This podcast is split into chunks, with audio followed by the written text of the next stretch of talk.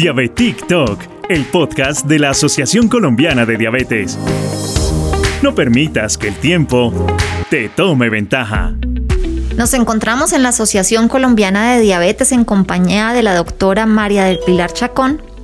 María del Pilar es endocrinóloga de adultos y en el día de hoy, y en especial por ser mayo, Día de las Madres, vamos nosotros a hablar en esta ocasión acerca de la diabetes gestacional.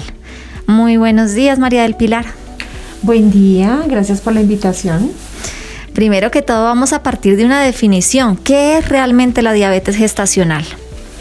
Bueno, la diabetes es un trastorno, una enfermedad que suele ocurrir precisamente durante el embarazo eh, y suele, digamos que, hacer su pico, su aparición más o menos entre la semana 24 a 31. 34 y 28, perdón, de gestación. Es muy importante tener en cuenta que aparece ya después de, em, de que apareció el embarazo, que ya ha avanzado el embarazo, porque muchas veces eh, puede que la mujer gestante llegue antes, esté diabética antes de que empiece el embarazo y eso no es diabetes gestacional. La diabetes gestacional precisamente es cuando ya va en curso la gestación. ¿Y por qué se presenta? Bueno, existen muchos factores de riesgo que pueden llegar a desencadenar esta enfermedad. La, diabetes, la gestación es un momento en la vida de la mujer donde eh, hay una elevación importante de hormonas que llevan a que sea más eh, susceptible de desarrollar esta enfermedad. ¿Hay alguna manera de prevenirlo? Claro que sí. En principio es por eso es tan importante la valoración preconcepcional que la mujer antes de planear el embarazo, o sea, en el momento que está planeando el embarazo, consulta a su ginecólogo o a su médico familiar para que se programe y primero este, em, descarte que tenga una patología de base eh, que pueda, digamos, desencadenar más esta enfermedad.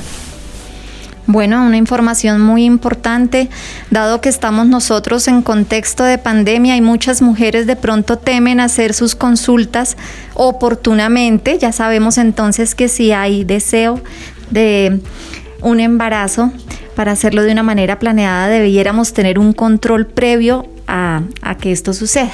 Quisiera que me contaras, en Colombia tenemos cifras, datos que nos aclaren cómo es que se presenta. Realmente no, es muy difícil eh, debido precisamente a que la consulta de la madre en, digamos que los controles prenatales no se hacen en todas partes del mundo, eh, del, perdón,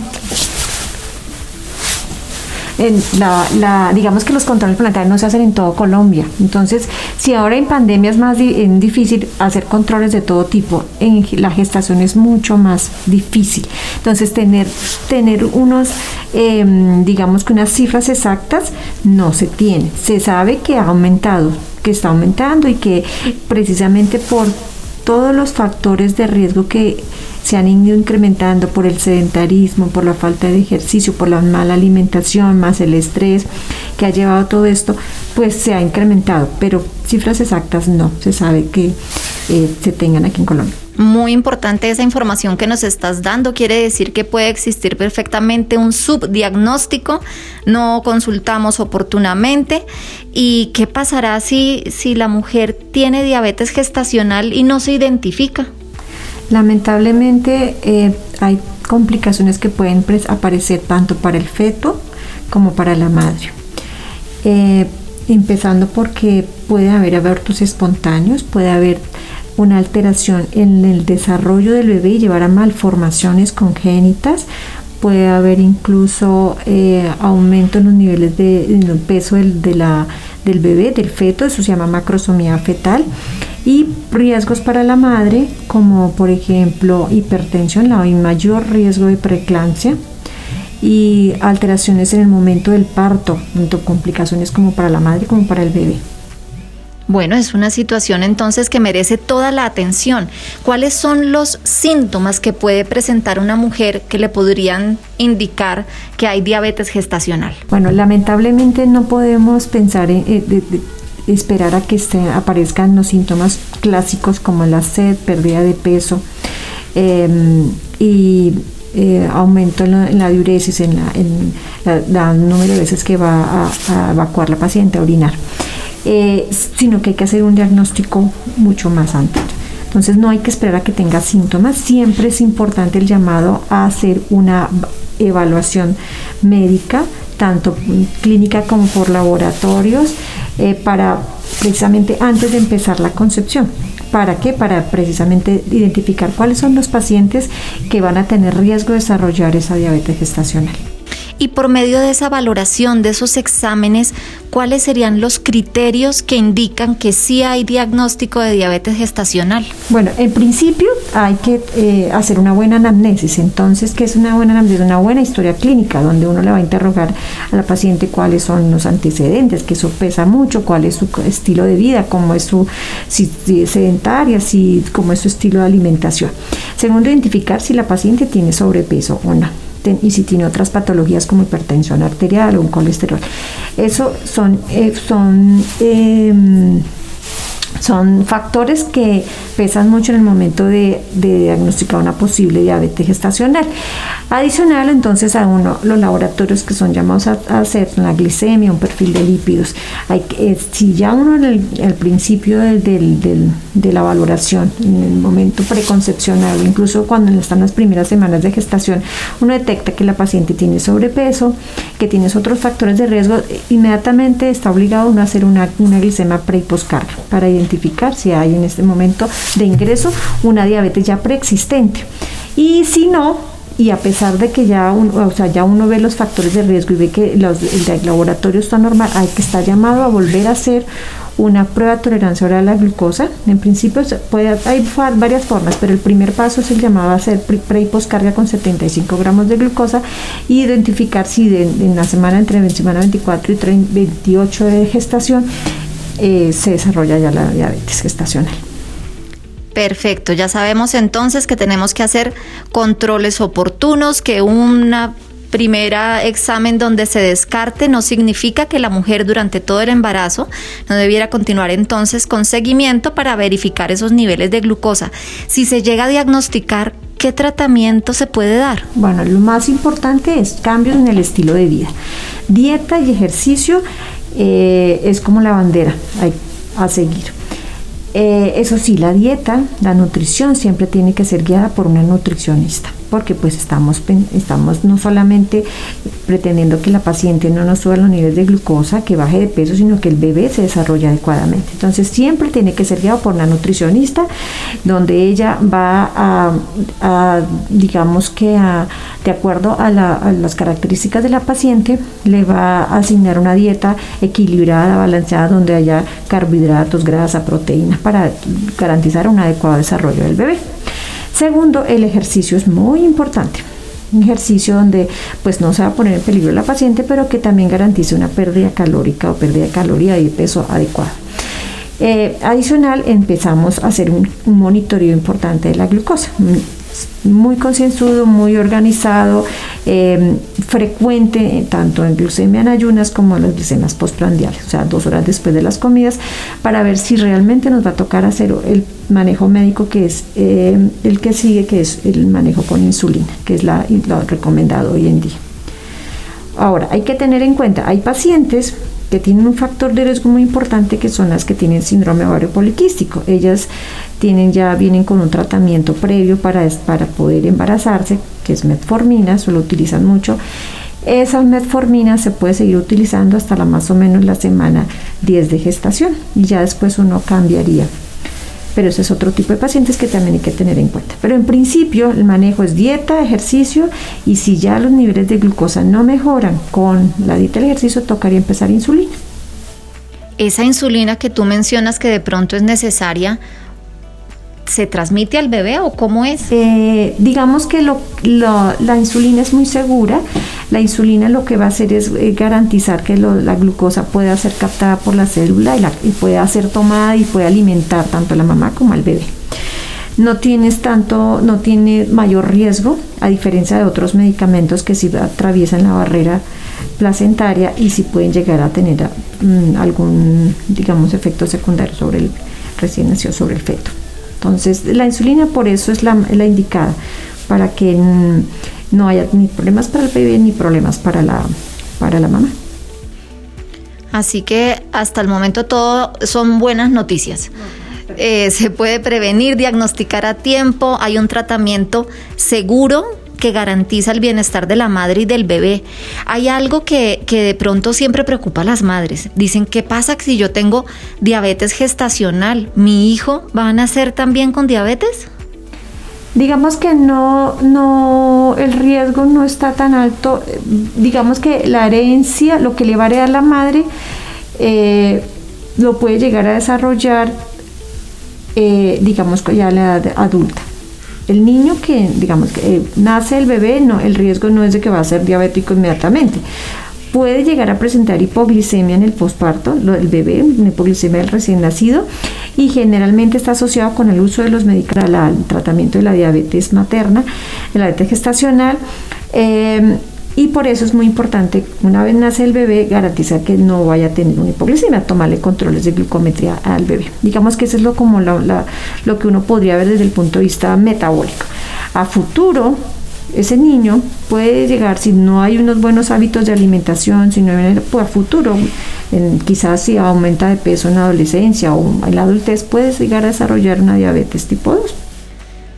Bueno, este es otro caso de diabetes que definitivamente engloba toda la familia. Ya sabemos que los cambios terapéuticos de estilo de vida entonces no solamente se deben dar durante el embarazo, es un cambio que tiene que afectar a toda la familia e incluso ese bebé que va a tener, digamos que un componente hereditario, va a necesitar también unos hábitos de estilo de vida que lo protejan de que en su edad adulta no vaya a llegar a, desarrollar esta condición. Después de que la mujer pasa por el parto, hay una normalización inmediata de sus niveles de glucemia o cómo es? ¿Es algo paulatino? Eh, se espera que una vez salga, pase el embarazo, después del parto hay una cierta normalización y uno confirma, está llamado a confirmar entre la semana 4 y la semana 12 postparto, realizar una nueva valoración con una prueba de tolerancia oral a la glucosa para ver qué quedó. Muchas veces, generalmente, la paciente ya tiene unos niveles normales de glucosa. Ahora, si se, documentó después de esas pruebas que la paciente quedó con ciertos niveles, no en el rango de una diabetes, que llaman una prediabetes, el llamado es hacer, seguir con los, cambios en el estilo de vida y la dieta. Y hacer cada tres años hacer una prueba de tolerancia a la glucosa. Eh, si ya quedó con diabetes, que es muy raro, eh, pues continuar el manejo como tal. Entonces lo importante es que sabemos que después del embarazo viene una normalización en la mayoría de las mujeres y hay que confirmarla con una prueba de tolerancia con 75 gramos de glucosa. Dependiendo de esos resultados ya seguiremos un manejo con solo dieta ejercicio o tocará darle medicamentos o pero lo importante es que no esa paciente nunca se puede dejar sola hay que seguirla controlando de por vida porque ya hubo una manifestación durante la gestación de un problema metabólico un problema de glucosa y probablemente a futuro lo vas a desarrollar una diabetes tipo 2 probablemente indispensable esa información. Vamos a tener que continuar haciendo prevención para no desarrollar diabetes tipo 2. Todas esas mujeres que han tenido aumento de la glucemia durante el embarazo. Quisiera preguntarte algo, el momento del parto, que la mujer haya tenido una diabetes gestacional, eh, ¿tiene alguna particularidad para el momento del parto? Sí, es muy importante. O sea, el toda mujer con diabetes gestacional, identificada con diabetes gestacional, es importante que sea vista por un perinatólogo, un, un especialista que le haga todo el control de su embarazo. ¿Por qué? Porque Existen muchos, eh, digamos, riesgos, como lo dijimos anteriormente, por ejemplo, la aparición de una preeclampsia, la, la, macrosomía fetal, que es el aumento en el peso del bebé y el aumento en el tamaño. Entonces, el momento de, la, de antes de, planear la, el parto, si es por cesárea o por parto, pues va a tener que ver mucho el tamaño del bebé y si puede el bebé pasar por el canal del parto.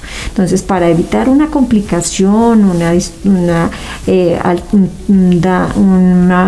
inconveniente en el momento del parto y de pronto eh, que corra en riesgo la vida del bebé al no poder salir, entonces hay que programarlo. Si ven que el bebé está muy grande, pues programar una cesárea para evitar precisamente esas alteraciones, esas, ese, ese catástrofe que llegara a pasar durante ese momento. Eh, ya una vez nace el bebé, pues la madre eh, seguirá pues su adecuada evolución, dependiendo si es un parto o una cesárea, vigilar que no sufra aumento en las cifras tensionales, que en el momento en una preeclampsia o una eclampsia. Y eh, ya pues el, el, posparto sería normal como cualquier otra em, mujer sana. Perfecto, qué importantes entonces los controles prenatales en caso de tener que programar una cesárea y para el momento de la lactancia.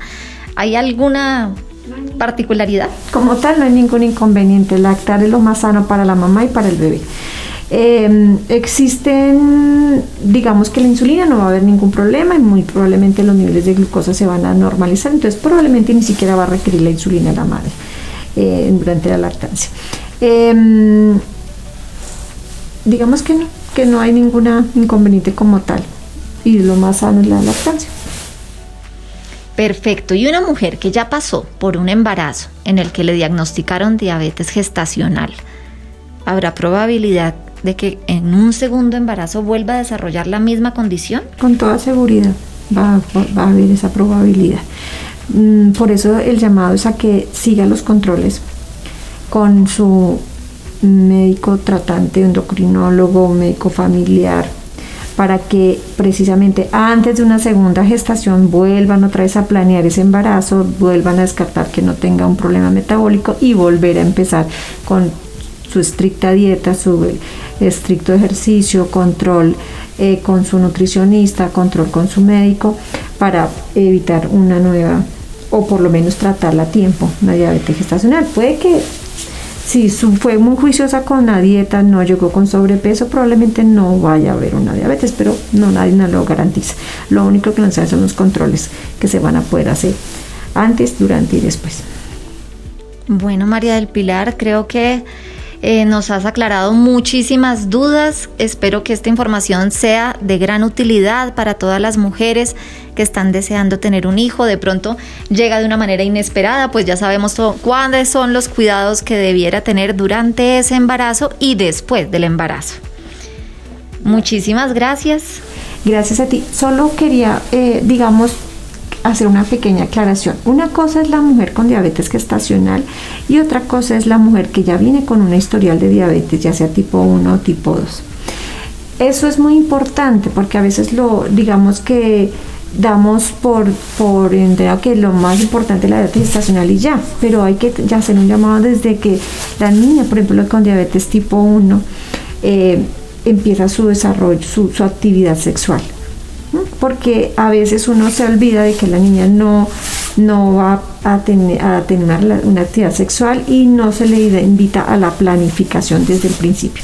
Entonces, la planificación desde que está adolescente, desde que está con su vida sexual activa, una buena planificación, incluso ya que ya quiere hacer el paso a una a, a tener ya bebés entonces tiene que planear eso porque si ya viene con complicaciones, ya viene hay que todo tener una justa planeación para que no vaya a haber complicaciones de esa madre. En ese caso especial que estás mencionando de la mujer con diabetes tipo 1 que decide tener un hijo, tengo acá un par de preguntas que entonces aprovecho para hacer. La primera es, si una mamá presenta una hipoglicemia severa durante el embarazo, ¿eso de alguna manera podría afectar al bebé? Claro, podría incluso llevar a un aborto espontáneo. Por eso es tan importante que la mujer desde un principio sea consciente que tiene que todo que tiene que ser planeado. Y si ya tiene una enfermedad de base, tener en cuenta que todo lo que pueda pasar en ella puede llegar a repercutir en el bebé. Entonces, por ejemplo, mujeres con diabetes tipo 1 que ya vienen con un historial largo de su de, digamos que empezaron su diabetes a la temprana edad, 8, 9 años, y a los 25, 26 ya quieren, están planeando un bebé, tiene que tener en cuenta si ya hay complicaciones crónicas de base. Que si ya estás hipertensa, porque hay que hacer cambios de medicamentos, también eh, si que esas complicaciones crónicas se pueden empeorar durante la gestación, entonces hay que hacer una, eh, una adecuada valoración de sus ojitos, porque es de lo que más se puede complicar, una adecuada valoración de su riñón, para poder pensar en planear una gestación y evitar así complicaciones tanto para ella como para el bebé. En ese tratamiento que tiene la mujer con diabetes tipo 1 durante el embarazo, ¿hay un tratamiento preferible versus otro? Me refiero a inyecciones de insulina versus bomba, por ejemplo. Eh, digamos que no es una condición necesaria que el paciente que viene con un esquema de insulina basal bolo pase a un esquema de bomba, si la paciente ya viene controlada. Muchas veces, obvio, cuando uno eh, utiliza la bomba requiere un monitoreo continuo y ese monitoreo va a permitir que el paciente esté mejor controlado que si solamente se hace glucometrías aisladas. Entonces ahí es, es nuevamente importante la planeación, que sentarse con el ginecólogo y con el endocrinólogo a ver qué vamos a hacer para que este embarazo vaya muy bien, no vaya a tener complicaciones, si me conviene seguir con un esquema basal bolo porque mi hemoglobina glicosilada y mis controles son adecuados o tendré que pasar a un monitoreo continuo con bomba insulina para optimizar mi control de glicemia.